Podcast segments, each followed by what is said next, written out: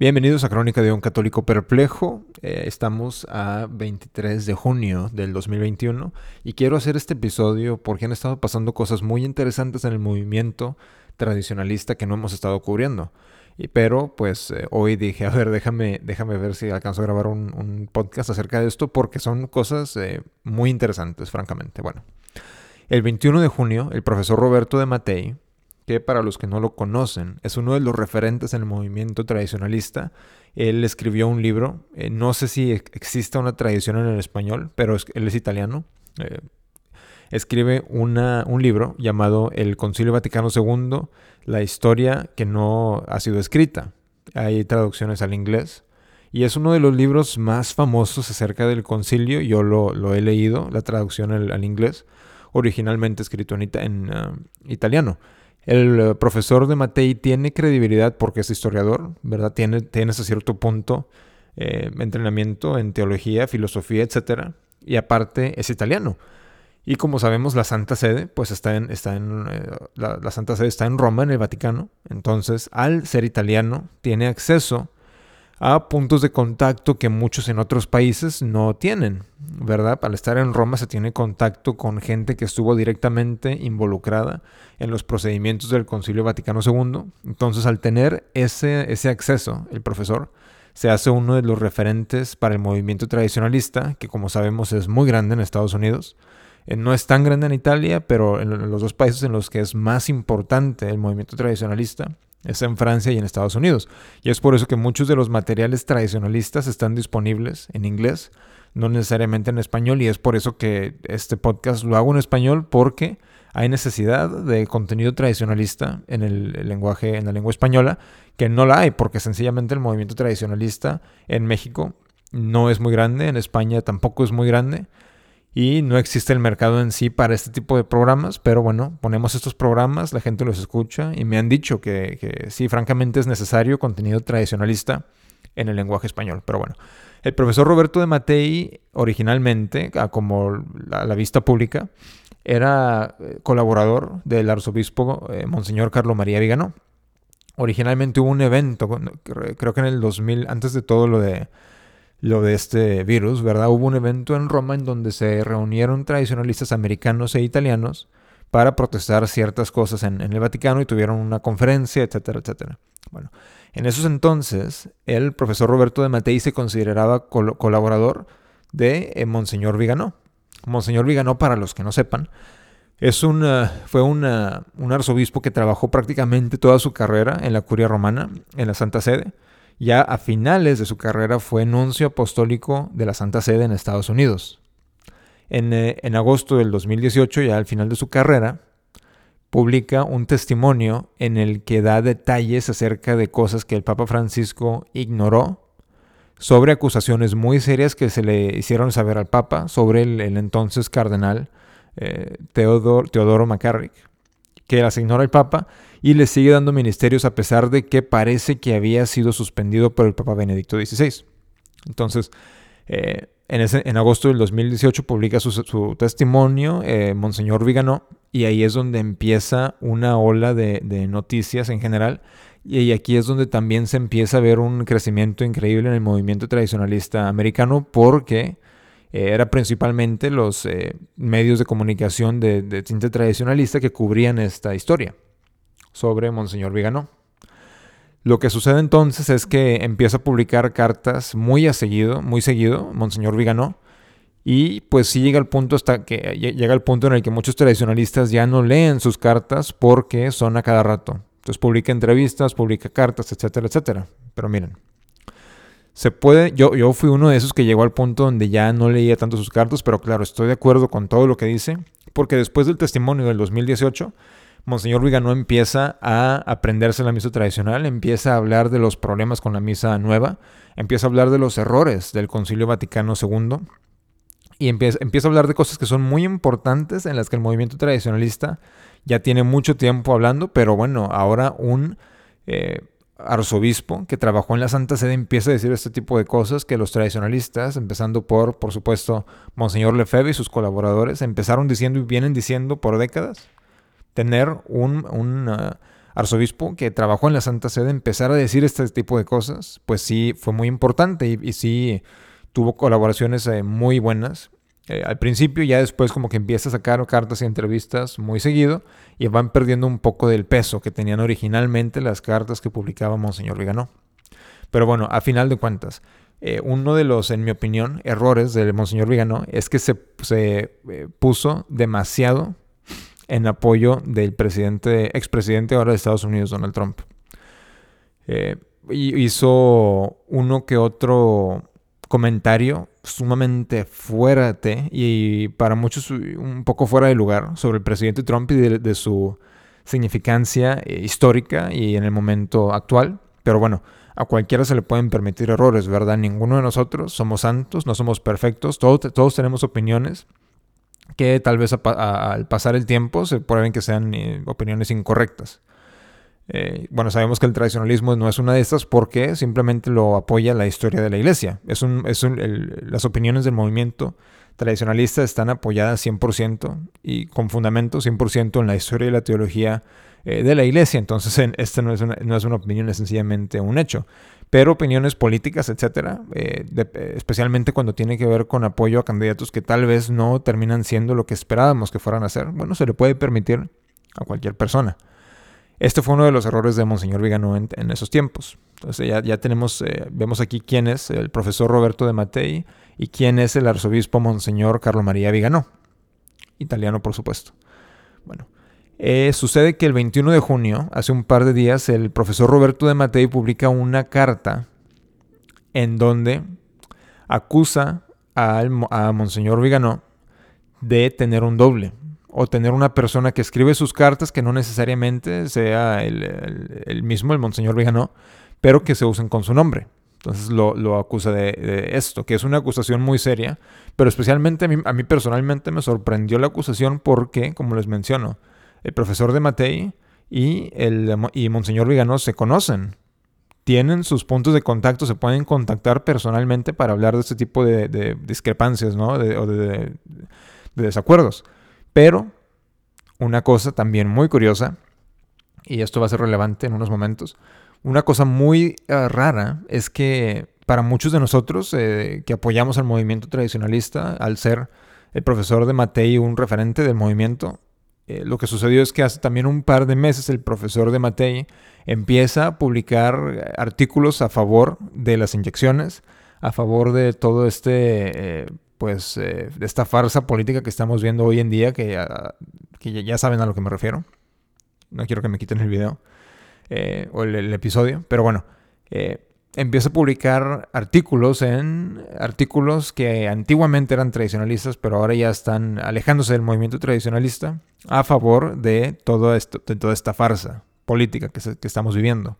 Entonces eso fue muy raro. Y también a favor de las inyecciones. Dijo, bueno, la congregación de la doctrina de la fe, que por cierto, eh, no analizaron de la situación a fondo. En, el, dictamen que dio la Congregación de la Doctrina de la Fe, las inyecciones y la, situación moral no se analizó a fondo, entonces no es autoritativo ese decreto que dio la Congregación de la Doctrina de la Fe de la permisibilidad moral sobre las inyecciones de la farsa, ¿verdad? Eh, entonces, pues sencillamente no se tiene que tomar en cuenta ese comunicado de la, Congregación de la Doctrina de la Fe porque no se analizaron toda la situación real a, profundidad y de manera concreta, ¿verdad? Entonces, eso es lo que sucede. El profesor de Matei dice, bueno, como la Congregación de la Doctrina de la Fe ya habló sobre el asunto, ya decretó esto, bueno, pues se pueden tomar las inyecciones, no, no hay problema con ellas.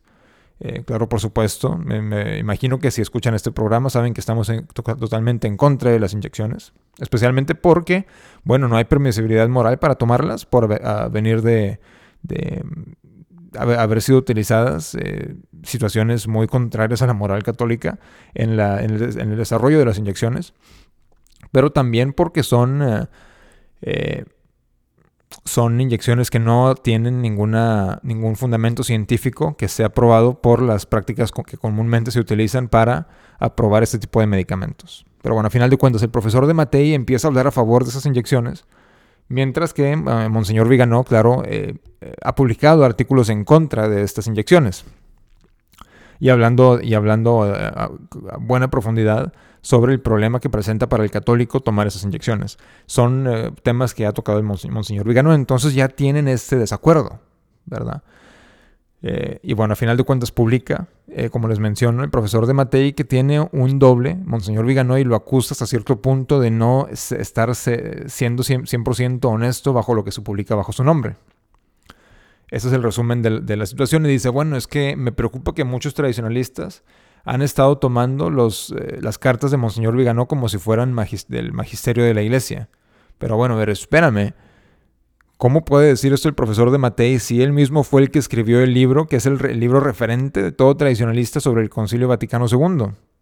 Que nos da a ver la farsa que fue el concilio es algo que es muy raro. y, y, como lo, dice también Monseñor Viganó en su respuesta, que vamos a analizar en unos momentos, dice, eh, si hay un doble, es un doble del profesor de Matei, porque al, ser referente del movimiento tradicionalista y ahora hablar de esta manera acerca de la farsa política, bueno, si llama a cuestión de, de decir, bueno, ¿quién es el verdadero, el doble? ¿Monseñor Viganó o el profesor de Matei?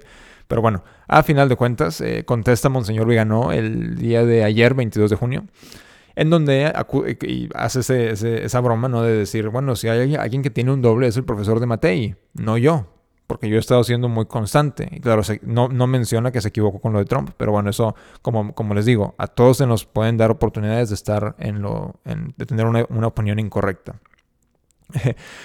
y dice que no hay nadie que escriba sus cartas, que gracias a la gracia de Dios, él, sigue teniendo posesión completamente 100% de sus facultades y puede seguir escribiendo y todo lo que escribe son sus pensamientos, aunque ya es, avanzado de edad, pero que todo lo que publica son 100% sus pensamientos y que no hay nadie que le esté influenciando de una manera indebida las publicaciones del Monseñor Vigano. Entonces esto es algo eh, que me parece, ya les, di el resumen, pero me parece a final de cuentas muy interesante que se está viendo más o menos como que una ruptura en el movimiento tradicionalista, lo que se veía después del 2018 y hasta tal vez hasta antes de, que comenzara la farsa, en marzo del 2020. Lo que se veía es que era que el movimiento tradicionalista, los medios de comunicaciones tradicionalistas, parecía que se, que se estaban aliando en ese entonces, pero yo creo que sucede lo de, la, lo de la farsa, sucede lo de la inyección, sucede lo de la elección de, noviembre del 2020 en Estados Unidos. Y como que eso comienza una ruptura muy interesante en el movimiento tradicionalista. Eh, principalmente se ve este, este movimiento tradicionalista en Estados Unidos, al ser un país tan grande, con una población tan grande también, muy diversa, eh, en, diferentes, en, diferentes regiones.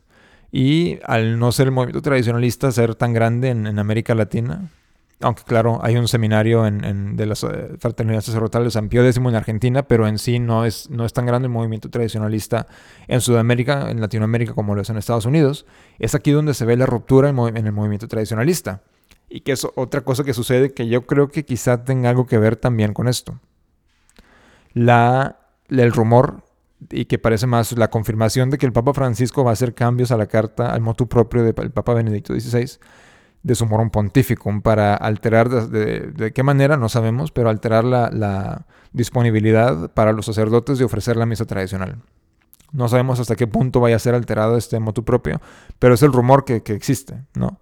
Y vemos también eh, la renuncia, bueno, dice que renuncia del cardenal Marx, que el Papa no la acepte, le dice continúa en tu labor y ya como, como que con eso se lavan las manos. Entonces están pasando cosas muy interesantes en la iglesia. Yo creo que al pontificado de Francisco no le queda ya, no le queda ya mucho tiempo. Y yo espero que eh, va, a ser muy interesante ver lo que, lo que va a suceder en, el, en, esos años que vienen en el movimiento tradicionalista. Porque yo creo que se, va a poner, se van a poner un poco las cosas más difíciles y vamos a ver en los medios de comunicación que antiguamente veíamos que manejaban una misma narrativa. Eh, dividirse un poco entre los que van a pues a final de cuentas rendirse y a los que van a seguir luchando por el movimiento tradicionalista, por la doctrina católica, por la misa católica, por todos los ritos católicos que se nos fueron quitados después del concilio. Eh, pero bueno, esa es, una, historia muy interesante. El, el, tema del programa es Crónica de un católico perplejo. Y la verdad es que esto me tiene muy perplejo. ¿Qué opinan ustedes? No, no sé, déjenme comentarios, déjenme, mándenme correos si es que eh, opinan algo sobre esta situación. No sé si, no sé hasta qué punto eh, se conozca tanto al Monseñor Carlos María Viganó en, México, eh, porque hay muy, hay muy pocas, eh, muy pocos sitios tradicionalistas que, sean, que estén en español. Y lo que pasó es que muchos de los sitios que publicaban las cartas en español profesor, del profesor de Matei y de Monseñor Viganó, que anteriormente manejaban una, narrativa muy similar, bueno, ahora parece que gracias a la, inyección, gracias a la, diferencia de opiniones sobre la farsa, sobre la inyección, están cambiando las cosas. Entonces, y, y, bueno, sabemos que esto no, es un escándalo, pero no nos debe de escandalizar a nosotros personalmente porque nuestro Señor dice que eh, en eh, la confusión sería tal que si fuera posible los electos serían engañados. Pero sabemos que si nos mantenemos con fundamentos en el Sagrado Corazón de nuestro Señor Jesucristo, bueno, no podremos pasar la confusión y podremos, eh, a final de cuentas, llegar a nuestra meta que es el cielo. Y es por eso que en el programa he estado tocando temas espirituales un poco, con los temas del Sagrado Corazón. Tengo un episodio que va a, que va a salir pronto sobre una, una persona sumamente santa. Ya lo tengo todo preparado, ya nada más me falta grabarlo. Y bueno, hablar de la gente santa, de los santos que Dios ha elevado para que veamos cómo pueden ser ejemplos para nuestros tiempos. Porque a final de cuentas, Cambian las situaciones en la iglesia, cambian, las situaciones políticas, como sabemos en la democracia, en las repúblicas. Es una revolución cada vez que viene la elección y México tuvo elecciones hace unos cuantos días. Pero los santos no cambian, Dios no cambia, Jesucristo es el mismo, hoy, mañana, siempre será el mismo.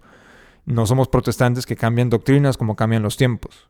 La doctrina católica es apostólica y bueno, sabemos que la confusión no nos debe de mover de nuestros fundamentos, que es a final de cuentas llegar al cielo, es a final de cuentas amar a Dios a través de la Virgen María y mantener esas devociones, mantenernos en oración siempre, porque bueno, podemos ver estas, estas novedades que suceden en el mundo y tomar interés en ellas, ¿verdad? Por curiosidad para saber lo que está sucediendo. En el mundo siempre es bueno para saber qué, cuál, cuál sería la decisión correcta de tomar para nuestras familias, pero a final de cuentas no dejar que esto nos distraiga de la vida espiritual porque hay eh, ciertamente la tentación de dejar que todas esas noticias, todos estos conflictos que están sucediendo, inclusive dentro del movimiento tradicionalista, nos distraigan y nos, nos perturben nuestra vida espiritual. Pero sabemos que Dios permite todo por ciertas razones y todo lo permite Dios para nuestro beneficio espiritual.